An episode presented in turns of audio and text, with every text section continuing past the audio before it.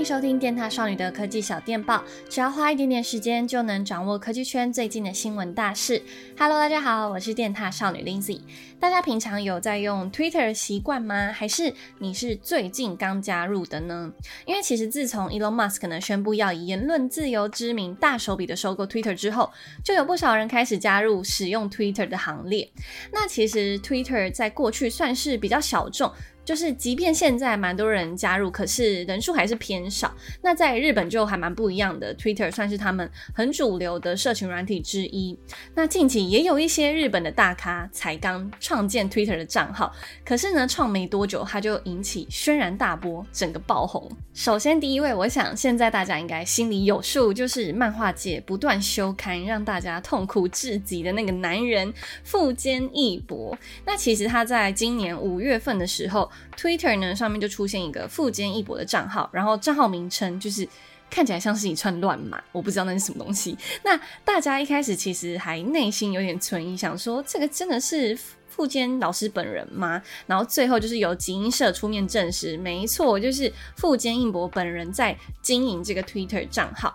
然后他其实是在五月二十五号创立 Twitter 账号的，然后至今每一天都有做更新哦，非常积极的在更新。富坚老师在上面都发一些手稿的照片，就是漫画手稿，然后在那个稿纸的下方有出现 H U N T 的英文字样，所以大家就在猜，测可能是 Hunter 他正在赶快赶工中，大家也许马上就可以看到连载了，有可能吗？不晓得。然后最重要的就是富坚老师，他是在五月二十五号创立 Twitter 账号，结果开不到一个礼拜，追踪人数就马上飙破两百万，直接超过我的英雄学园的绝月真品，还有妖精尾巴的真岛号，成为最多人追踪的日本漫画家。另外呢，还有看到一位爆红的日本知名人物，然后也是跟动漫有相关的，他是一位声优，就是丁宫理惠。那他曾经配过的作品有《灼眼的夏娜》、《银魂》、《钢炼》等等。他是在五月三十号，就是他生日这一天创建 Twitter 账号，然后也是不到几个小时啊，最终人数就突破十万。那我昨天看到现在为止就已经是超过二十五万人次了。然后他就发文说，他目前呢还在习惯使用 Twitter 当中，如果有发出一些大家看不懂或是难以理解的东西，就还请大家多多指教，超级可爱。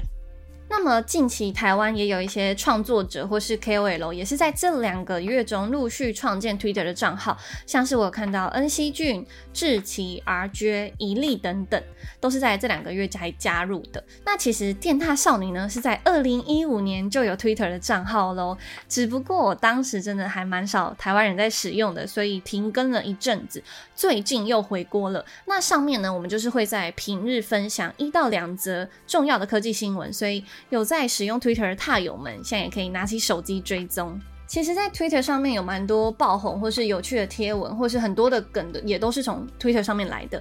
那上面很多创作者啊，或是 KOL 是把 Twitter 当成另外一个抒发心情的小天地，或是讲干话，或是呢展现他们比较腹黑的一面。大家可以上去慢慢探索。我自己的话是没有 Twitter 的账号，因为毕竟我是还蛮难去重新认识一个软体的。然后再加上现在脸书跟 IG。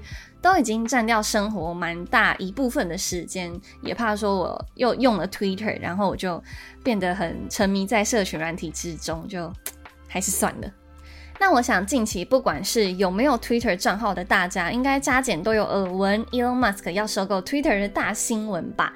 然后呢，现在是原先说好要在四月份以每股五十四点二美元收购 Twitter 的 Elon Musk 呢，他又在近期五月份的时候宣布要搁置这项收购的计划。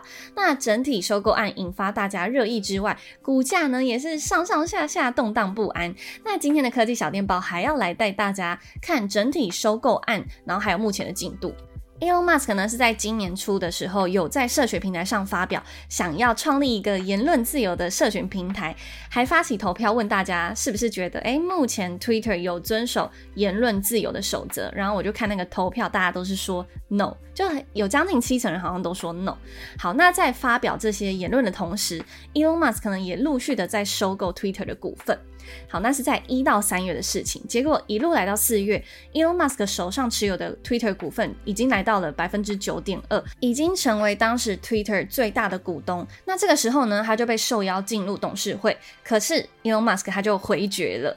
这边呢，我稍微提一下，就是董事会成员单一持股是不可以超过百分之十五的。所以这个时候其实就可以推测说，Elon Musk 是不是想要干点什么大事。接着来到四月中旬，Elon Musk 呢，他就提议要以四百四十亿美元的价格来收购 Twitter，捍卫 Twitter 平台上面的言论自由，让一些灰色地带的言论呢、也可以被大家看见，不会被移除。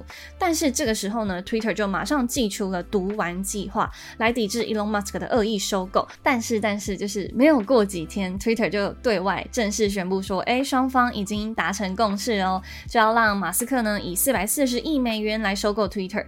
可是，就是怎么会这么突然？不是还在抵制 Elon Musk 呢？然后还端出毒丸计划。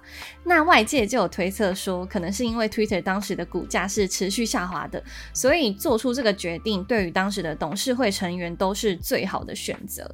那正当大家都以为事情应该哦差不多尘埃落定，没有哦，Elon Musk 这时候在 Twitter 上面说，他要暂缓这项收购的计划。原因呢，是因为 Twitter 上面假账号跟机器人账号。太多了，Elon Musk 要求 Twitter 提供更完整的数据资料之后，他才会继续启动这项收购计划。结果这个文一发出去，Twitter 的股价又开始往下跌。外界呢又在推测说，哎，Elon Musk 呢可能是想要重启谈判，或是终止这项收购的计划。虽然他说他还是会继续履行收购的承诺，可是大家就是很怕。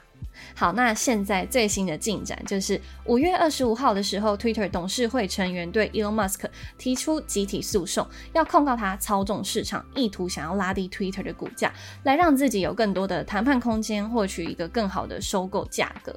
那么以上呢，就是 Twitter 收购案大致的故事线。大家现在觉得 Elon Musk 正在盘算什么事情呢？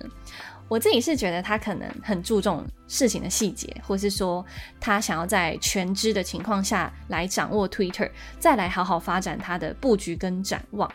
就是我会有一种不觉得他会需要借由砍价来获得更好的价格，就是可能我对他的有钱程度已经是到了一个。很顶天夸张的地步，而且 Elon Musk 呢，他的作风一向就是还蛮我行我素，就是大家也不知道他下一步会做什么事情，所以现在就是大家可以慢慢来看之后 Twitter 收购案的发展。好的，那么以上呢就是这一次的科技小电报，跟大家分享一下 Twitter 近期的现况，还有在上面爆红的日本人。那我们就下一期见喽，拜拜。